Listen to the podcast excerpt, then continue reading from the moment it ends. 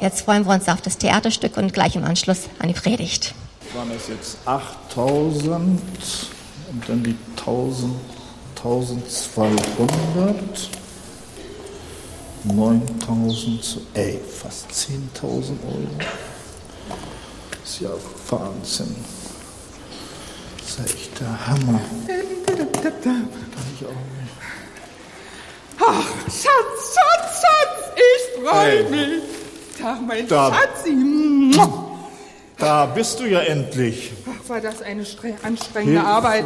Was Hilfe, was hast du denn da alles? Ich war So shoppen. viele Tüten. Ich war Ich shoppen. glaube es nicht. Wollte gerade rübergehen zum Einkaufszentrum und den Wochenendeinkauf machen.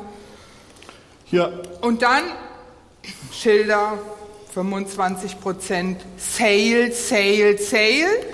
Und deine Frau ist doch so eine Shopping Queen. Du glaubst das nicht? ja, aber gleich so viele. Die sind doch nicht alle aus einem Laden, das sehe ich doch. Das sind doch verschiedene Tüten. Pass auf. Verstehe das nicht. Hier. Der 25% Laden habe ich gleich eins, zwei, drei Teile gekauft. Und das hier, du glaubst es nicht. Huhu. Der neue Mixer. Wir waren noch bei Susi. Und da hast du, mein Schatz, erzählt, wie schön locker der Schokoladenkuchen ist. Und da habe ich gedacht, jetzt brauchen wir einen neuen Mixer. Ja, und dann, wo haben wir sie? Ha! Das Kleid! Man findet es in jeder Modezeitschrift. Guck dir das an, das ist der Hammer. Ich sag's dir, kann man nicht. schön ausgehen und deine Frau sieht schnucklig aus. Glaubt das ja nicht. Und hier, naja, das war ein bisschen teurer. Aber man gönnt sich ja sonst nichts. Ich glaube, ich höre hier nicht richtig. Man gönnt sich ja sonst nicht. Ey, du hast dir gerade eben eins, zwei, drei, vier, fünf, du hast dir gerade eben fünf Tüten gegönnt. Hast du mal kurz darüber nachgedacht, was das alles kostet? Das ist so einfach, mal an die Kasse zu gehen, die EC-Karte zu zücken, zu zahlen, aber das ist auch Geld. Willst du sagen, dass ich das Geld zum Fenster rausspreise? Das ist alles nützlich. Und das brauchen wir. Zum Beispiel der Mixer, mein Schatz. Huhu. Der Mixer, der ist noch von deiner Mutter. Der fliegt uns irgendwann um die Ohren, wenn wir so weitermachen. Ja, aber der funktioniert doch noch. Du schmeißt das, Fen das Geld zum Fenster raus, ohne mit den Wimpern zu zucken. Wozu brauchen wir Geld? Kannst du mir das mal erzählen? Für unsere Altersversorgung. Für unsere Alters... Auf diese Antwort habe ich gewartet. Ja. Unsere. Rente. Ja. ja, ja. Ja. Unsere Rente ist sowieso nicht mehr sicher. Sei doch mal ein bisschen Ja, locker. wenn du die so verpulverst. Ja. Ich spare und spare und du schmeißt das Geld nur so einfach raus. Und das an einem Nachmittag. Ey, ich verstehe das nicht, wie Mann, das angehen kann. Schatz, genieß doch mal das Leben. Schatzi, ich habe doch wohl Grund genug zum Sparen. Ich habe es immer gesagt. Ich habe dir immer gesagt, wie wichtig es ist, zu sparen, an die Altersvorsorge zu denken und das Geld nicht einfach so auszugeben. Du weißt es doch. Ich kann sonst nicht ruhig schlafen, wenn ich nicht irgendwo weiß, dass ich so ein Polster habe. Das funktioniert bei mir nicht. Pass auf, mein Schatz. Ich passe immer auf, wenn du was sagst, mein Schatz. Pass auf, ich habe jetzt eine Idee. Ich nehme jetzt den neuen Mixer und dann mache ich den schönen Cocktail. Und dann kommst du mal ein bisschen runter und dann kriegst du mal ein bisschen gute Laune und dann haben wir einen schönen Abend. Ja? Ich gehe schon mal in die Küche. Ja, ja. Ich hoffe, die hat bloß die Kassenbons aufbewahrt. Aber Schatzi, Ja? machen wir lieber einen Kaffee, das ist billiger.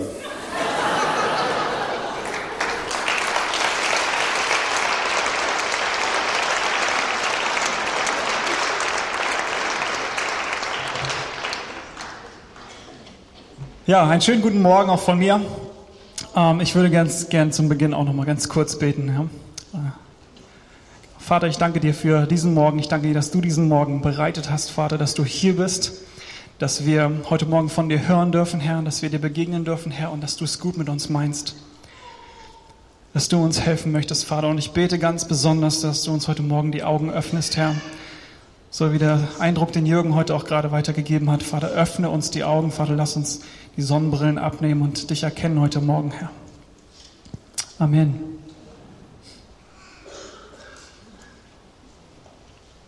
So, wir befinden uns ja in der Predigtreihe. Es ist nicht alles Gott, was glänzt. Und wer heute nicht zum allerersten Mal mit dabei ist, der hat schon mitgekriegt, dass es darum geht, ähm, dass wir uns mit Götzen der Moderne beschäftigen. Ja, oder vielleicht vielmehr Götzen ähm, der westlichen Welt. Auch wenn sie nicht nur in der westlichen Welt ähm, ihren Platz finden, aber das sind so die großen, die wir haben. Und es geht nicht, wie Michi das schon letzte Woche sagte, um eindeutig identifizierbare kleine Götter oder Altare, die irgendwo stehen, die man wirklich schnell identifizieren kann als andere Götter, sondern es geht um wirklich wichtige und gute Dinge, die in unserer Gesellschaft anerkannt sind und die auch ja, nötig sind und gut sind für uns. Erstrebenswerte Dinge, ähm, die aber unbemerkt Gottes Platz in unserem Leben, in unser Leben einnehmen. So, und heute geht es um den Meister der Tarnung, der seine Diener mit Blindheit schlägt. Ja. Und zwar das äh, Theaterstück gerade eben und auch die Sonntagsimpulse geben das Thema schon vorweg. Ich meine, da steht das, der Titel schon draufgeschrieben. Der Titel für die heutige Predigt lautet Geld regiert die Welt. Genau, Geld regiert die Welt. Das ist ein wahres Sprichwort, uns allen bekannt. Gehe ich mal ganz stark davon aus. Und es bedeutet, wenn du Geld hast, kannst du dir so ziemlich alles leisten. Von Klamotten, von tollen Klamotten zu wertvollem Schmuck, zur teuersten Technik und extravaganten Urlaubszielen. Von bevorzugter ärztlicher Behandlung zu volleren Lippen und straffer Haut, strafferer Haut. Ja, von einem Studienplatz an der besten Universität bis hin zu gefälschten Doktortiteln oder auch ADAC-Statistiken. Von Haushaltsangestellten und Chauffeuren bis hin zu ganzen Konzernen, Politikern oder sogar die Presse. Wenn du Geld hast, kannst du dir alles leisten. Vornehme Ziele und noble Ideale müssen sich am Ende eben doch fast immer beugen, denn am Ende siegt das Geld. Wer genug davon hat, muss sich um Regeln äh, keine Sorgen machen, denn im Notfall werden die Regeln für diese Person maßgeschneidert, werden nachbearbeitet. Wer das Geld hat, regiert. Aber heute Morgen möchte ich einen Punkt machen und der ist folgender. Wer das Geld hat, wird regiert. Der Mensch glaubt, dass das Geld ihm dient, aber in Wahrheit dient der Mensch dem Geld. Und jeden Tag in den Medien können wir davon hören, immer wieder neue Berichte, wie schnell Werte und Ethik über den Haufen geworfen werden, wenn viel Geld im Spiel ist. Es gibt kein, ein, kaum einen Ort auf dieser Welt, der von Korruption verschont bleibt. Und es ist unsichtbare Habgier. Natürlich führen wir es auf die Sünde zurück. Ja? Und diese Sünde wird den, von den Autoren in der Bibel Habgier oder auch Habsucht genannt.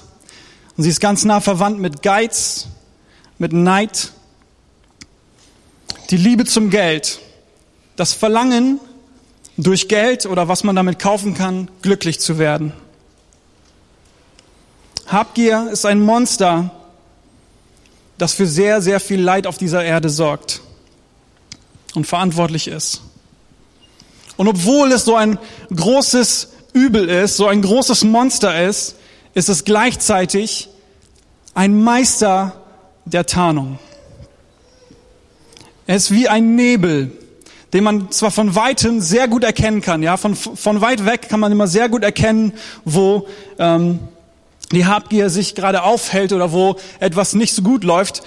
Aber wenn man mittendrin steht, dann kann man es nicht erkennen. Was ich gerade überzeichnet habe, ähm, was ich damit meine, ist das, was ich gerade überzeichnet habe. Für jeden erkennbar, das, was ich gerade weitergegeben habe. Ich glaube, jeder von euch äh, ist einig mit mir, wenn ich frage, seht ihr das auch so, dass das quasi die Frucht, ähm, die Frucht von Habgier ist? Das, was ich gerade eben aufgebaut habe. Aber ganz schnell denken wir, das hat wenig mit uns zu tun. Und dabei hat es sehr wohl was mit uns zu tun, auch heute Morgen.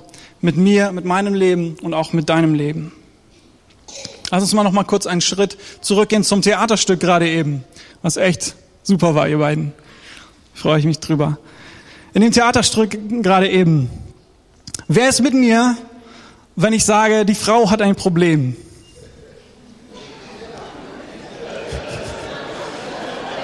Die Frau hat ein Problem. Habgier, Habgier ist ein Thema in ihrem Leben, oder? Immer wieder neue Sachen haben, neue Sachen kaufen und eine Befriedigung darin zu finden, immer wieder sich neue Dinge zu gönnen. Habgier ist ein Thema in ihrem Leben.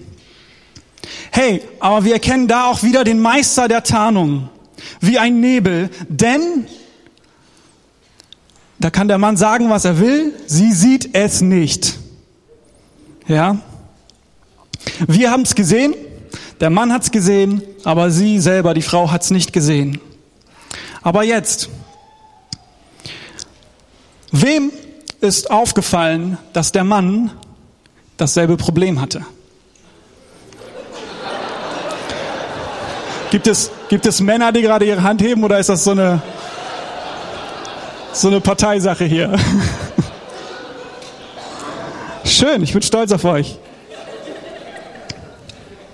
Habgier ist genauso ein Thema in dem Leben dieses Mannes und vielleicht sogar ein noch viel größeres. Ja, dieser Mann denkt, er spart und er gibt nichts aus, er hält alles äh, beieinander. Dabei gibt er sein ganzes Geld aus und eventuell, ich würde, ich weiß es nicht, ob es eventuell tatsächlich mehr ist als das, was seine Frau in den Läden lässt. Er gibt es aus, er investiert es nur anders. Er gibt es nämlich aus für seine Sicherheit. Er investiert es für seinen, seinen guten Schlaf, damit er in Ruhe schlafen kann. Aber er gibt es selber aus und behält es alles für sich.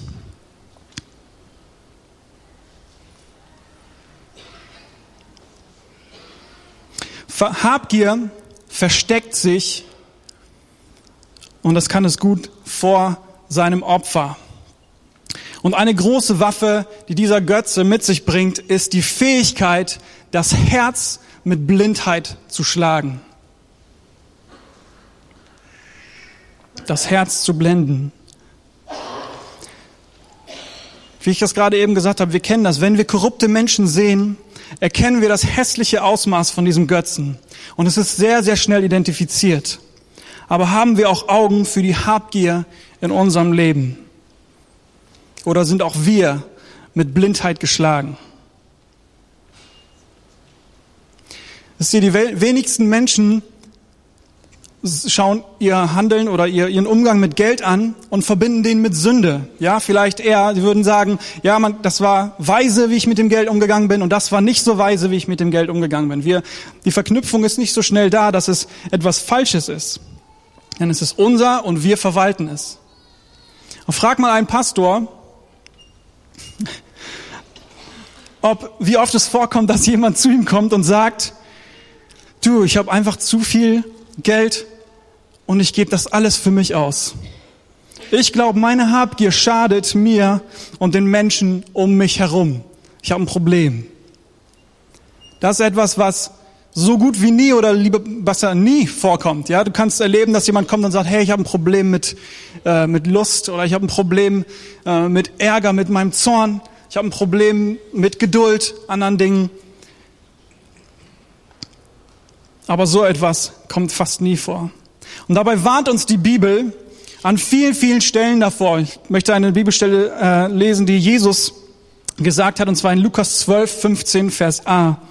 Dann wandelt, wandte er sich an alle und sagte, nehmt euch in Acht, hütet euch vor aller Habgier. Wir sollen uns hüten. Auf Englisch, das gefällt mir, gefällt mir ganz gut, steht, watch out, be on your guard against all kinds of greed. Und nirgendwo sonst sehen wir, dass Jesus sagt, seid auf der Hut. Zum Beispiel, seid auf der Hut vor Ehebruch. Ja? Wir wissen ganz genau, was Ehebruch ist.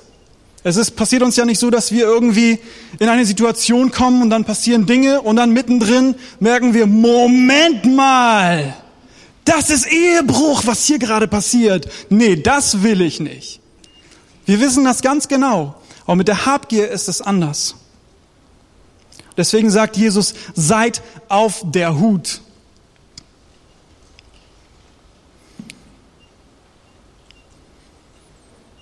Und in Lukas 11, Vers 12 lesen wir, dass Habgier nicht nur die Liebe zum Geld ist, sondern auch die ständige Sorge um das Geld, sagt Jesus in diesen zwei Kapiteln.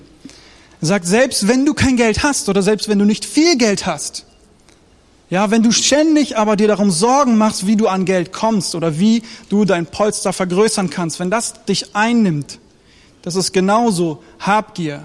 Du musst nicht viel haben, um habgierig zu sein. Und wenn wir betroffen sind, sind wir wahrscheinlich die Letzten, die es erkennen. Reiche Christen in einem Zeitalter der Armut. Ihr Lieben, obwohl wir wissen, dass die Welt voller Habgier und Materialismus ist, denkt kaum jemand, dass er selbst betroffen ist. Wir leugnen es, weil wir blind dafür sind. Und ich möchte heute Morgen einen Blick auf uns selber wagen und euch ermutigen, einen Blick auf uns selber zu werfen. Lasst es uns wagen, heute Morgen in unser Leben hineinzuschauen. Vielleicht gelingt es uns, diesen Nebel doch zu identifizieren. Wir leben geschichtlich in der, einer der komfortabelsten Zeiten der Weltgeschichte. Und geografisch leben wir auch in einem der komfortabelsten Länder, die es auf diesem Globus gibt. Interessant ist aber, dass die meisten von uns so leben, als ob alle, als ob es alle so gut haben wie wir während 40 Prozent der Weltbevölkerung täglich ums Überleben kämpft. Wir haben manchmal Schwierigkeiten, das, was wir vorbereitet haben für unser Essen, auch wirklich aufzuessen. Bei mir ist das gerade erst zwei, zwei Abende her. Da saß ich an einem vollen Tisch und ich, ich war so voll, es gab noch so viel Essen, ich konnte das alles noch einmal essen. Aber der Platz war nicht mehr da. Und jeder achte Mensch wird heute Abend aber hungrig ins Bett gehen. Über 7000 Kinder werden heute sterben, weil sie nichts zu essen haben. Und wir müssen uns nicht erst in ein Flugzeug setzen und um den Globus fliegen, um solche Menschen zu finden. Solche Menschen leben auch in Deutschland und solche Menschen leben auch in dieser Stadt.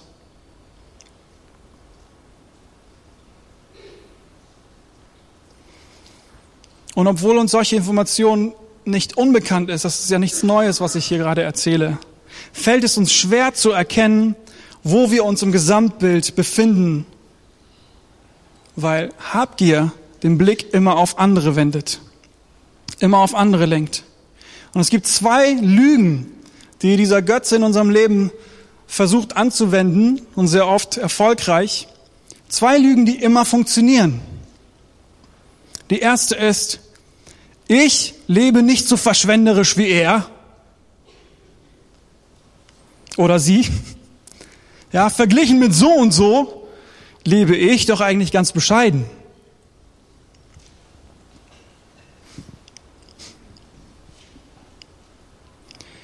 Eine Statistik sagt, dass in Amerika die meisten Menschen sagen würden, dass sie zur Mittelklasse gehören. Und nur zwei Prozent würden, sie, würden sagen, dass sie im Wohlstand leben.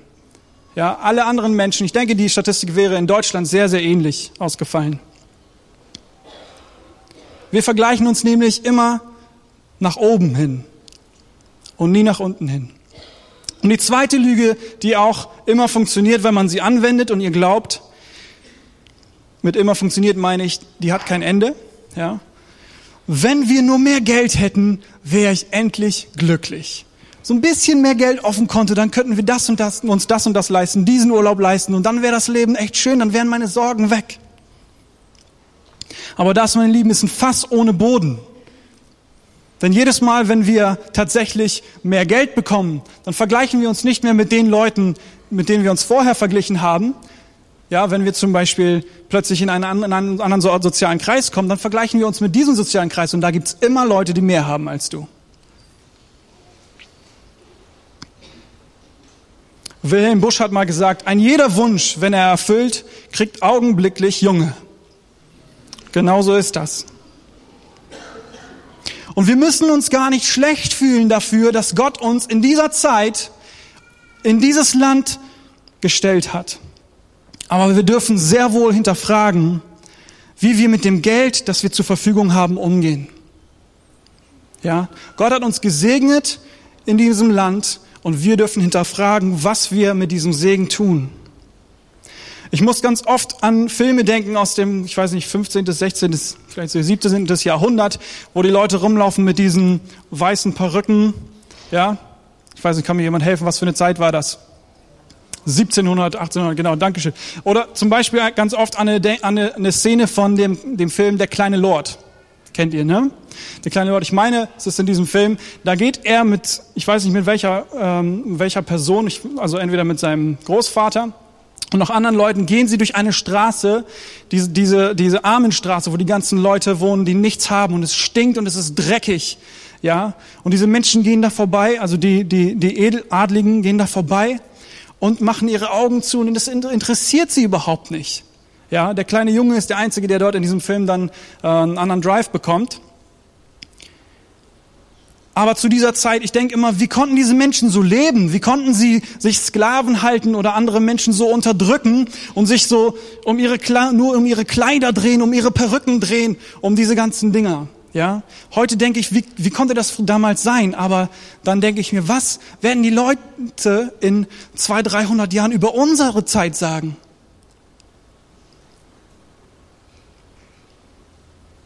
Was werden sie über uns sagen?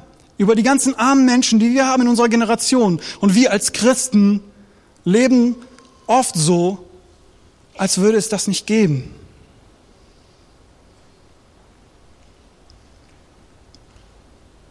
Kann es sein, dass wir unser Geld lieben?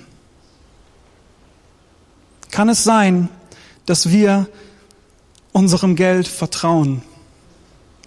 Und kann es sein, dass wir letztlich auch unserem Geld dienen. Menschen, die Geld lieben, sind ständig damit beschäftigt, neue Wege zu finden, zu Geld zu verdienen, wollen ständig neue Sachen kaufen und sind neidisch auf andere, die mehr haben als sie. Menschen, die, Geld, die auf Geld vertrauen, glauben, dass sie, aus, dass sie alles unter Kontrolle haben und sich in Sicherheit wiegen können, weil genug Geld da ist. Wer seine Identität und Sicherheit in Geld sucht, dient letztendlich dem Geld. Das Geld beherrscht ihn durch ständige Sorgen und unsättliches Verlangen. Lass uns noch mal kurz zu Jesus zurückkommen, zu dem, was er gesagt hat in Lukas 12. Dann wandte er sich an alle und sagte, nehmt euch in Acht, hütet euch vor aller Habgier. Das Leben eines Menschen hängt nicht von seinem Wohlstand ab. Das Leben eines Menschen hängt nicht von seinem Wohlstand ab. Und das bedeutet zwei Dinge, die ich darin sehe. Wir können echtes Leben niemals kaufen. Wahre Freude und Erfüllung steht jedem Menschen offen, ob arm oder reich. Nicht nur die Reichen sind glücklich, es gibt genug glückliche Menschen, die fast gar nichts haben. Und vielleicht ist es sogar so, dass die ganzen reichen Leute viel weniger glücklich sind im Leben als die Armen. Geld spielt tatsächlich eine Rolle im Leben und hilft uns weiter. Aber Geld ist nicht die Quelle des Lebens. Amen. Seid ihr noch wach? Und egal, das ist die, der zweite Punkt, egal wie reich wir sind oder wie arm oder wie reich wir sind, unser Leben, also die Bedeutung dieses Verses von Jesus gerade eben, unser Leben liegt in Gottes Hand.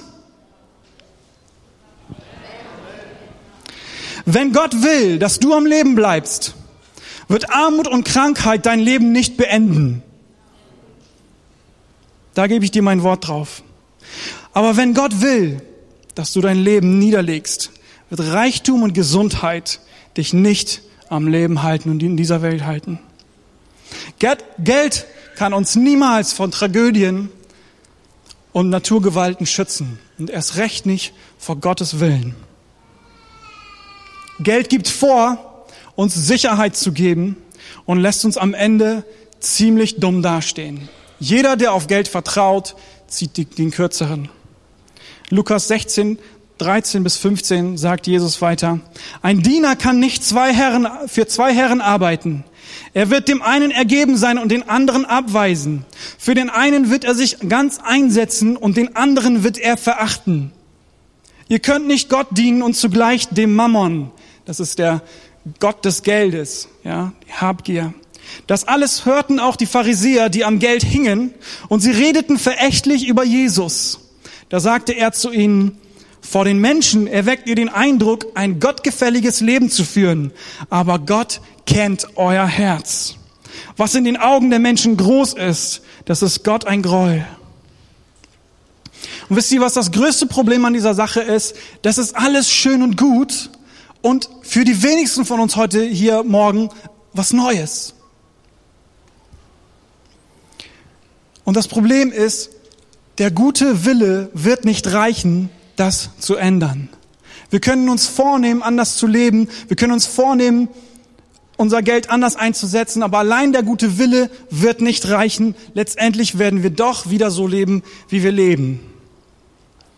Darum müssen wir an diesem Götzen vorbeischauen und wir müssen auf tiefere Götzen schauen. Und zwar ist es ein Loch in unserem Herzen. Lass uns eine Geschichte lesen aus Lukas 19, 1 bis 10. Und dafür dürft ihr gerne aufstehen, wenn ihr mögt. Wir wollen Gottes Wort ehren. Hier ist eine Passage, die sich dafür gut eignet. Also Lukas 19, 1 bis 10. Jeder oder viele von euch werden diese Geschichte kennen. Jesus kam nach Jericho. Sein Weg führte ihn mitten durch die Stadt. Zachäus, der oberste Zolleinnehmer, ein reicher Mann, wollte unbedingt sehen, wer dieser Jesus war aber es gelang ihm nicht, weil er klein war und die vielen Leute ihm den, den, die Sicht versperrten. Da lief er voraus und kletterte auf einen Maulbeerfeigenbaum. Jesus musste da vorbeikommen und Zachäus hoffte, ihn dann sehen zu können. Als Jesus an dem Baum vorüberkam, schaute er hinauf und rief, Zachäus, komm schnell herunter. Ich muss heute in deinem Hause Gast sein. Und so schnell er konnte, stieg Zachäus vom Baum herab und er nahm Jesus voller Freude bei sich auf. Die Leute waren alle empört, als sie das sahen. Wie kann er sich nur von solch einem Sünder einladen lassen? Sagten sie. Zachäus aber trat vor den Herrn und sagte zu ihm, Herr, die Hälfte meines Besitzes will ich den Armen geben. Und wenn ich von jemandem etwas erpresst habe, gebe ich ihm das Vierfache davon zurück. Da sagte Jesus zu Zachäus, der heutige Tag hat diesem Haus Rettung gebracht. Denn, dann fügte er hinzu, dieser Mann ist doch auch ein Sohn Abrahams und der Menschensohn ist gekommen, um zu suchen und zu retten, was verloren ist. Ihr könnt euch setzen.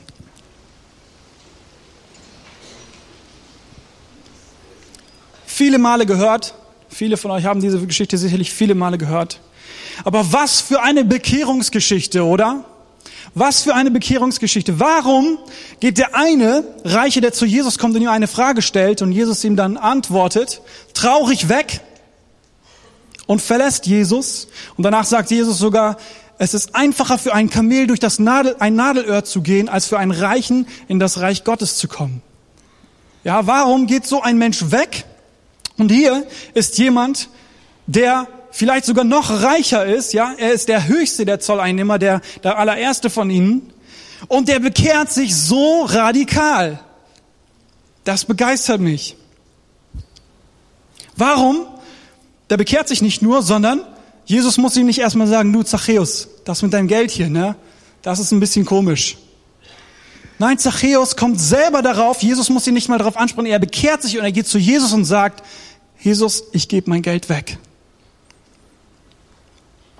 Und da, wo ich Unrecht erworben habe, da gebe ich es auch, zahle ich es vierfach zurück. Lass uns das kurz untersuchen. Das, was ich jetzt erzähle, steht nicht in der Bibel. Das so erkläre ich, versuche ich mir das zu erklären, wie Zachäus zu diesem Zachäus geworden ist. Das kann man sich ja mal fragen, die Stelle. Diese Informationen finden wir nicht in der Bibel, aber ich versuche da mal was herzuleiten, okay? Ein kleiner Junge, ein glücklicher kleiner Junge wächst auf, hat Spaß mit anderen Jungs, mit anderen, mit seinen Freunden und spielt. Ähm, ob er wohl im, seine Familie Wohlstand hatte oder nicht, spielt überhaupt keine Rolle. Aber er wächst auf und irgendwann merkt er, die anderen Jungs wachsen über mich hinaus. Die werden alle größer als ich. Und ich bin ich, ich bin irgendwie kleiner als die. Ja, und die anderen Jungs finden das irgendwann lustig. Sie fangen an, sich Witze über ihn zu machen. Sie fangen an, ihn auszugrenzen. Sie fangen an, ihn zu benachteiligen. Und Verletzungen äh, geschehen in seinem Leben. Ja, er wird ausgegrenzt. Er ist nicht so wie die anderen. Er kommt überall zu kurz. Ja, diese Szene gerade eben, dass er Jesus nicht sehen konnte, weil er zu klein war, das hat er sicherlich schon öfter in seinem Leben erlebt. Ja, dass er da rumgelaufen ist. Leute, lass mich doch auch mal sehen. Ihr, ihr steht mir im Weg, ich kann nicht sehen. Und die anderen haben sich einen Witz draus gemacht. Zachäus.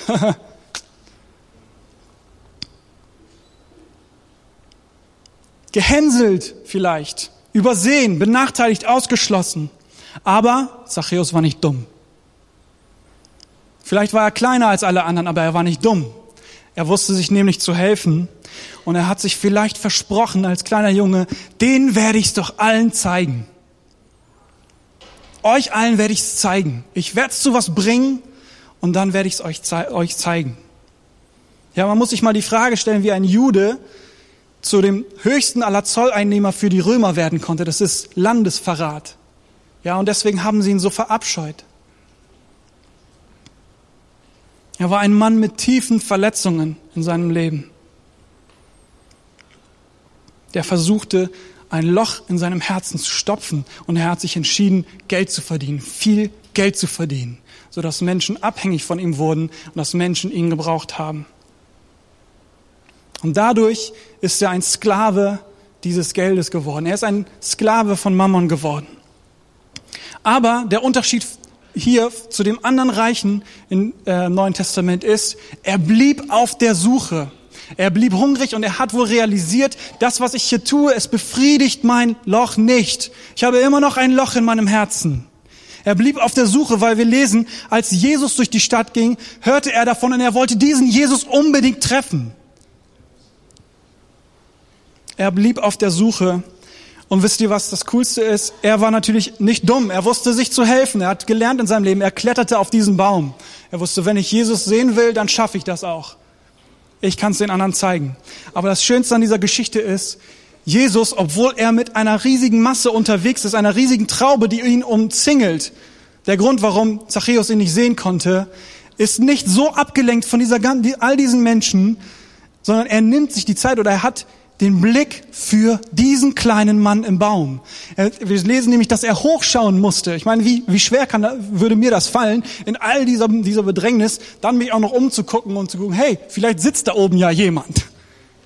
Er richtet den Blick nach oben und er sieht Jesus, die ganzen Menschen, die Zachäus nicht gesehen haben in seinem Leben, die diese Verletzungen ihn zugetan haben. Hier kommt der Sohn Gottes und er sieht Zachäus. Sagt, du bist mir nicht zu klein. Ich weiß, wer du bist. Und ich sehe dich. Ich sehe dein Herz. Ich sehe deine Suche. Ich sehe dein Verlangen. Und somit entscheidet sich Jesus, etwas Radikales zu tun, ein Skandal, um das Herz von Zachäus zu heilen. Und er geht zu ihm mit und Zachäus merkt, hey, hier ist jemand, der liebt mich. Der ist bereit, alles zu geben. Der ist bereit, sich zum Spott der Menschen zu machen, um in mein Haus zu kommen. Der liebt mich und der sieht mich.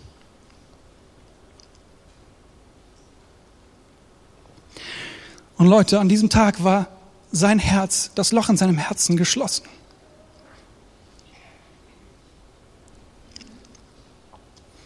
Und genauso ist es mit uns. Wir können das Loch in unserem Herzen, ich glaube wirklich daran, dass jeder Mensch mit diesem Loch im Herzen auf diese Erde kommt. Es fehlt uns allen etwas. Wir sehnen uns nach, nach jemanden. Wir sehnen uns nach etwas. Gott hat es so gemacht, dass wir uns nach etwas sehnen. Wir sind nicht komplett. Und wir können unser Loch nicht schließen. Wir können es nur ausfüllen. Götzen die wir benutzen, um dieses Loch auszufüllen, ob es Liebe ist, wie Michi letzten Sonntag gepredigt hat, oder ob es unser Traum ist, wie Andi vor zwei Wochen ge, ge, gesprochen hatte, oder ob es Geld ist, Reichtum, ja, und die Dinge, die damit kommen. Wir können versuchen, unser Loch damit zu stopfen, aber es wird uns nicht gelingen, denn diese Dinge sind nur zeitlich. Und wenn wir dort so einen Götzen sitzen haben, der so tut, als ob er dieses Loch befriedigt, als ob er unser Verlangen befriedigt, können wir ihn nicht rausschmeißen oder entfernen, es sei denn, wir ersetzen ihn. Dieser Platz in unserem Herzen, dieses Loch muss von jemand anderem ausgefüllt werden, damit es uns gelingt, nicht mehr vom Geld regiert zu sein, sondern über das Geld zu regieren. Und dieser Platz muss eingenommen werden von jemandem, der reich war. Der so reich war wie kein anderer, aber arm wurde, damit wir wirklich, wirklich reich sein können.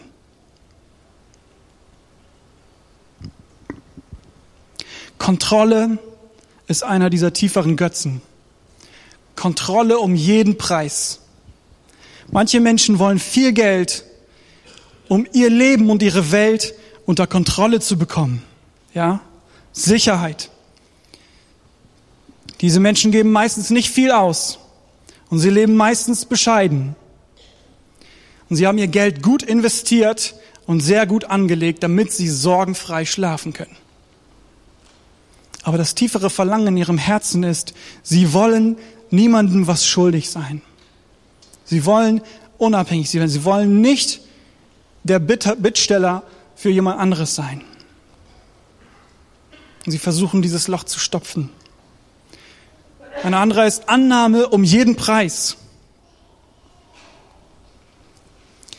Solche Menschen wollen Gott äh, Geld, um in bestimmte soziale Kreise zu gelangen und zu den Schönen und den Begehrten zu gehören. Solche Leute geben meist übermäßig viel aus und das für sich selber. Und das tiefere Verlangen in ihrem Herzen ist, sie wollen gewollt sein. Sie wollen gesehen sein, sie wollen geliebt sein. Und auch Macht um jeden Preis. Menschen wollen Geld, weil sie damit Macht über andere Menschen bekommen. Wie Zachäus. Es gefällt ihnen, dass andere von ihnen abhängig sind. Sie haben es geschafft. Und das tiefere Verlangen ist, sie wollen gebraucht sein. Sie wollen angenommen sein. Sie wollen gesehen sein. Und ihr Lieben, ich möchte euch heute Morgen sagen, Geld hat keine Macht über Menschen, die ihre Identität und Sicherheit in Gott gefunden haben. Das ist, was Jesus sagt. Entweder Gott oder Mammon. Wenn deine Sicherheit und deine Identität deine Bestätigung, so wie Michi das letztes Mal erzählt hat mit dem Bild von dem Mädchen, das sich von ihrem Vater definieren lässt. Wenn wir uns von Gott definieren lassen, dann hat Geld keine Macht über unser Leben. Dann können wir wie Gott großzügig sein. Dann können wir für andere leben. Dann können wir andere segnen mit unserem Geld. Dann können wir unser Geld so investieren, dass es einen Unterschied macht für ganz, ganz viele Menschen. Anstatt Jahr für Jahr in teure Urlaube zu investieren, vielleicht teure Autos, was weiß ich, ich will das gar nicht alles so benennen. Und Leute, wir sind doch für immer, für immer reich. Wir sind reich und diesen Reichtum werden wir ewig haben. Es ist ein ewiges Erbe. 2. Korinther 8, Vers 9. Ihr wisst ja, woran sich die Gnade von Jesus Christus, unserem Herrn, gezeigt hat. Er, der reich war, wurde arm, damit ihr durch seine Armut reich werdet. Ja, Jesus hat sich dafür entschieden. Er hätte sich auch dagegen entscheiden können, dann wäre er reich geblieben und wir wären arm gestorben. Aber er hat sich entschieden, arm zu werden um unsere Willen. Und jetzt könnte man sagen, ja, ja, Jesus, ne? Der ist ja für ein paar Jährchen hier auf die Welt gekommen und dann ist er doch wieder zurück, da wo er herkam. Doch seinen ganzen Reichtum wieder zurück. Der ist nicht arm geworden. Der hat doch alles noch. Aber genau das Gleiche gilt doch für uns. Wenn wir diese Welt verlassen, dann sind wir doch bei Jesus mit all dem Reichtum. Warum müssen wir denken, warum müssen wir dieser Lüge folgen, dass all das Geld, was wir hier haben, dazu dient, es uns hier gemütlich zu machen? Das werden wir doch für die Ewigkeit haben. Also lasst uns doch wie Jesus uns entscheiden, arm zu werden, damit andere Menschen gerettet werden können. Arm zu werden, damit andere Menschen in Ewigkeit reich sein können mit uns. Diese Belohnung nimmt uns niemand weg. Wir werden nackt in diese Erde hineingeboren und wir werden diese Erde auch nackt verlassen. Bilde dir nicht ein, dass du irgendetwas behältst. Es ist auch schön, dass du deinen Kindern und Nachkommen vielleicht irgendein großes Erbe hinterlassen willst. Aber ist das wirklich das Beste, was du mit deinem Geld tun kannst? Ist das wirklich das Beste, was du mit dem tun kannst, was Gott dir gegeben hat? Ist das gut investiert, damit es ihnen gut geht für ein paar Jahre? Was ist mit der Ewigkeit?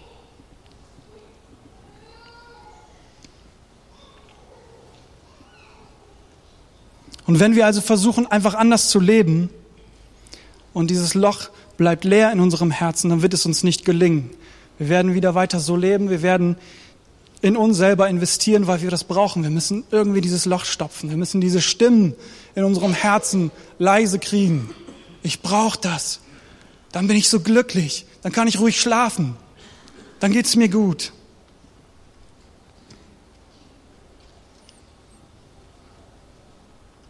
Joel Holm hat einmal eine interessante ähm, Sache erzählt aus seinem Leben. Und zwar hat er sich mit seiner Familie mal auseinandergesetzt darüber, wie können wir mit unserem Geld in andere Menschen investieren und wie können wir vor allem auch verantwortungsvoller mit unserem Geld umgehen. Und ich finde, sie haben was richtig, richtig Mutiges gemacht. Da hebe ich wirklich meinen Hut vor. Sie haben sich mit ihren Kindern entschieden, okay, ich weiß nicht, ob sie es nur für ein Jahr gemacht haben oder ob sie es ständig so machen. Das kann ich nicht sagen. Aber sie haben sich entschieden, okay, passt mal auf. Wenn wir uns etwas gönnen, also erstmal haben sie sich aufgeschrieben, alles, was sie wirklich brauchen zum Leben. Es gibt ja einen Unterschied von dem, was wir brauchen und was wir wollen. Das ist uns allen klar, ja? Das, was wir brauchen zum Leben, diese Dinge haben sie aufgeschrieben. Und alles, was darüber hinaus ist, wenn wir uns etwas gönnen, was wir wollen, dann lass uns das doch so tun, dass wir genau die gleiche Summe jemanden geben, der weniger hat als wir. Wenn wir das in unserem Leben, stellt euch das mal vor, anwenden würden, wie viel weniger würden wir uns leisten? Dann merken wir plötzlich, oh, muss dieses Auto wirklich sein? Oder nehmt, was ihr wollt. Ich will damit niemanden persönlich ansprechen, weil ich jetzt das Auto benutzt habe. Nehmt, was ihr wollt. Selbst die Kinder haben mitgemacht. Selbst wenn sie sich zu Weihnachten etwas äh, äh, äh, geleistet haben. Er sagte irgendwie, zu Weihnachten haben sie 400 Dollar ausgegeben für ihre Geschenke. Dann haben sie 400 weitere Dollar gegeben, äh, genommen und es einer anderen Familie gegeben.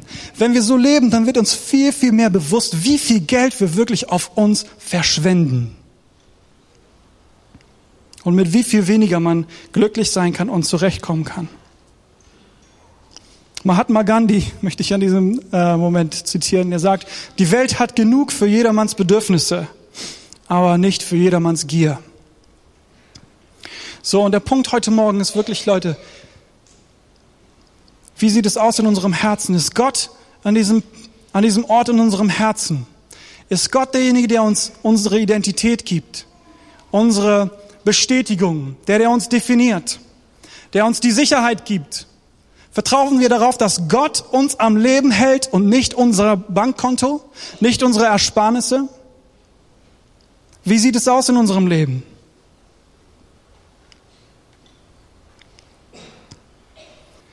Ich erinnere mich immer gern an den, das Ende von dem Film Schindlers Liste.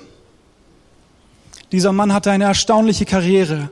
Er hat eine Marktlücke gefunden im, im Krieg und hat richtig Asche verdient. Ja, der hat richtig Geld gemacht. Und er wusste, wie das geht. Und irgendwann ist ihm klar geworden, ich lebe in einer Welt, ich lebe in einer Gesellschaft, wo Menschen ihr Leben lassen müssen und ich tu nichts dagegen.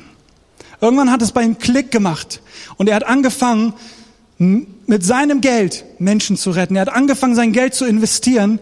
Und ich meine, in der letzten Szene zieht er irgendwann seinen Ring aus, der ihm sehr, sehr viel bedeutet, der privaten, äh, persönlichen, eine persönliche Bedeutung für ihn hat. Er zieht den Ring aus und gibt auch diesen Ring weg, damit noch eine weitere Person äh, vor, vor Auschwitz bewahrt wird.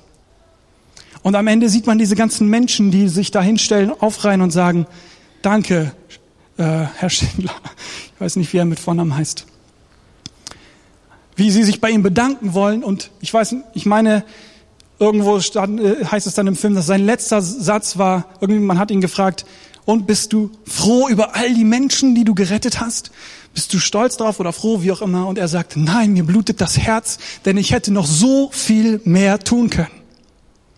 Ich habe erst so spät erkannt, was ich tun kann mit meinem Geld, mit meinem Wohlstand. Und ihr lieben Leute, ich möchte dass wenn wir in die Ewigkeit hineingehen, dass wir uns nicht so fühlen, dass wir das nicht sagen müssen. Und ich glaube, dass Gott diesen uns heute Morgen befreien möchte, da wo wir wirklich Geld dienen, wo etwas ist, was wir nicht lassen können. Ja, wenn wir merken, hey, ich weiß von meinem Kopf her, eigentlich wäre das das Richtige zu tun, aber hier zieht mich etwas, es zieht mich und ich kann es nicht einfach, äh, nicht anders. Und dann mache ich es einfach. Wenn Geld so einen Einfluss auf dich hat, dann bist du definitiv angesprochen heute Morgen. Und ich möchte euch bitten oder euch herausfordern.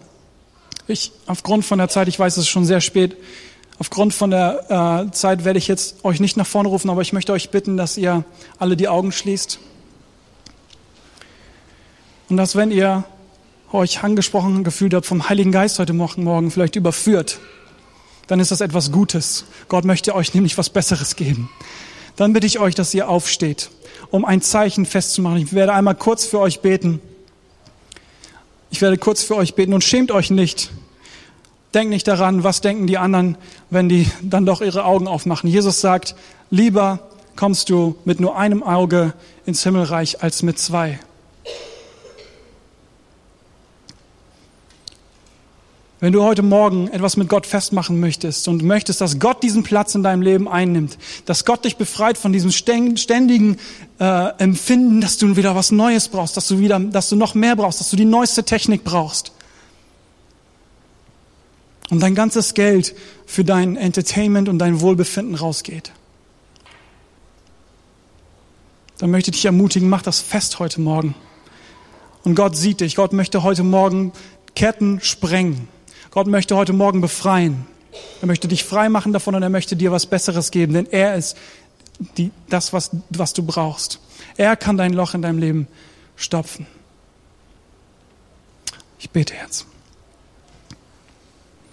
Vater, ich habe gebetet, dass du uns heute die Augen öffnest, Herr, dass du uns die Blindheit nimmst vor diesem Götzen, Vater, dass wir erkennen, wenn wir betroffen sind, Herr.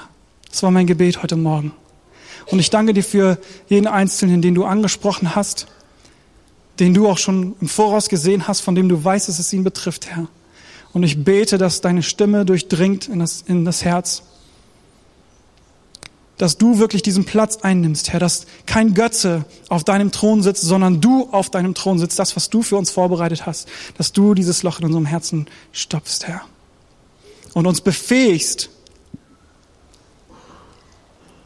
über unser Geld zu regieren. Amen.